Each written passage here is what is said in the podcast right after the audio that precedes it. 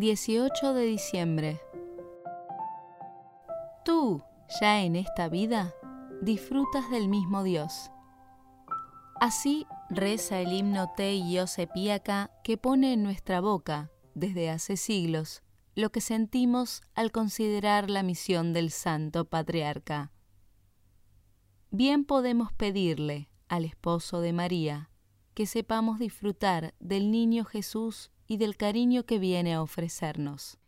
Sin embargo, el gozo de San José, aquí en la tierra, no estuvo exento de claros oscuros. Antes de vivir juntos, resultó que ella esperaba un hijo por obra del Espíritu Santo. Inmediatamente reaccionó con la lealtad de un hombre fiel y lleno de amor a Dios. Tomó la decisión de repudiarla en secreto Así no impondría a María ningún peso más allá de la falta de su compañía. Todo en esta familia está al servicio de los planes divinos. Todo se acomoda a la voluntad del Señor. Si bien fueron pocas las horas de zozobra, San José sufrió. No entendía lo que estaba pasando, pero nunca dudó de su esposa ni de Dios estaba lleno de un santo temor de vivir al lado de una tan grande santidad. Un ángel fue enviado para disuadirlo y mostrarle su tarea en medio de lo que estaba contemplando atónito. José, hijo de David, no temas recibir a María, tu esposa, porque lo que en ella ha sido concebido viene del Espíritu Santo. Dará a luz un hijo, y le pondrás por nombre Jesús, porque Él salvará a su pueblo de sus pecados. Es fácil imaginarse la alegría de José por este doble anuncio.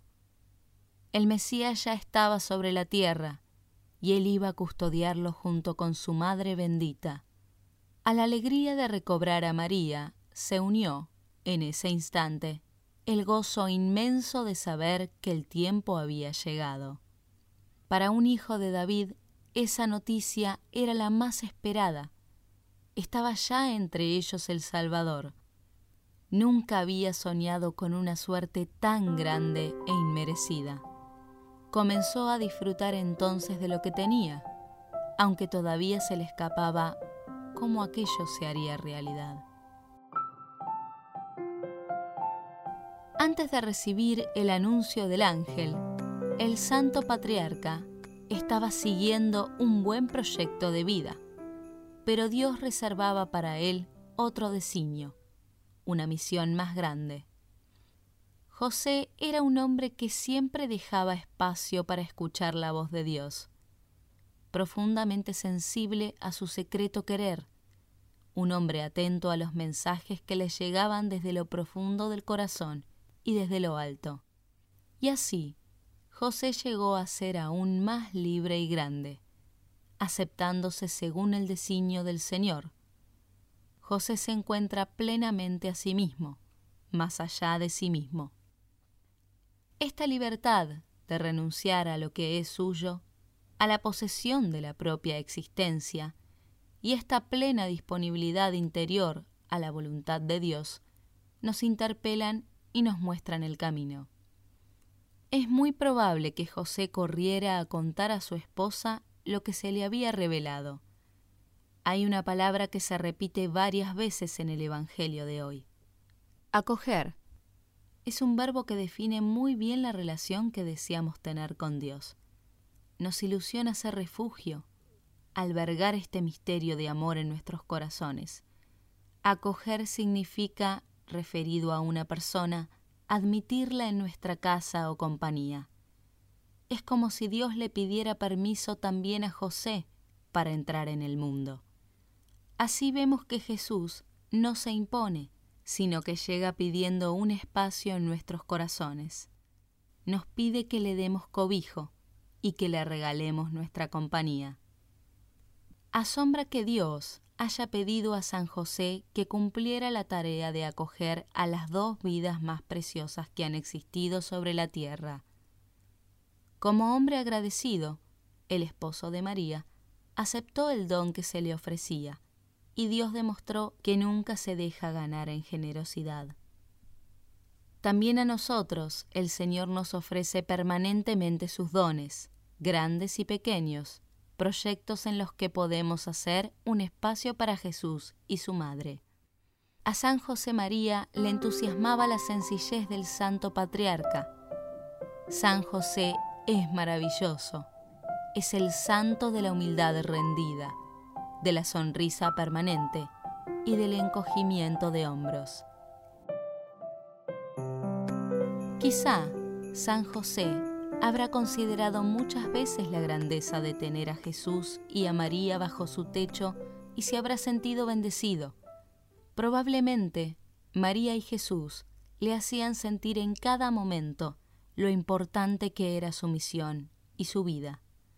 Le habrán convencido fácilmente de que era el mejor padre del mundo. A pesar de eso, debe de haber sido particularmente duro el día en que Jesús se quedó en el templo sin avisar, dejando claro cuál era su misión en el mundo. Este episodio evangélico revela la vocación más auténtica y profunda de la familia, acompañar a cada uno de sus componentes en el camino de descubrimiento de Dios y del plan que ha preparado para él. Cuando al cabo de tres días lo encontraron, José experimentaría cierto consuelo al comprobar que María tampoco lo entendía. La compañía de María a su lado era la clave, era la solución a todas sus dudas e incertidumbres. Con María todo se le hacía más fácil. ¿Qué más podría pedir un hombre sobre la tierra? Recibir un cariño tan particular de semejante criatura y tenerla siempre a su lado para cualquier tarea, difícil u ordinaria. Era como estar en el cielo. ¿Qué más daba? Gracias a esa compañía, caminar por el desierto huyendo a Egipto, o trabajar un día y otro en el taller de Nazaret. ¿Qué más daba que salieran las cosas como él esperaba o al revés? La sonrisa de su esposa hacía todo muy sencillo. Rogamos a Dios que podamos acoger su amor como lo hicieron María y José. Si tus manos te parecen vacías, si ves tu corazón pobre en amor, esta noche es para ti. Se ha manifestado la gracia de Dios para resplandecer en tu vida. Acógela y brillará en ti la luz de Navidad.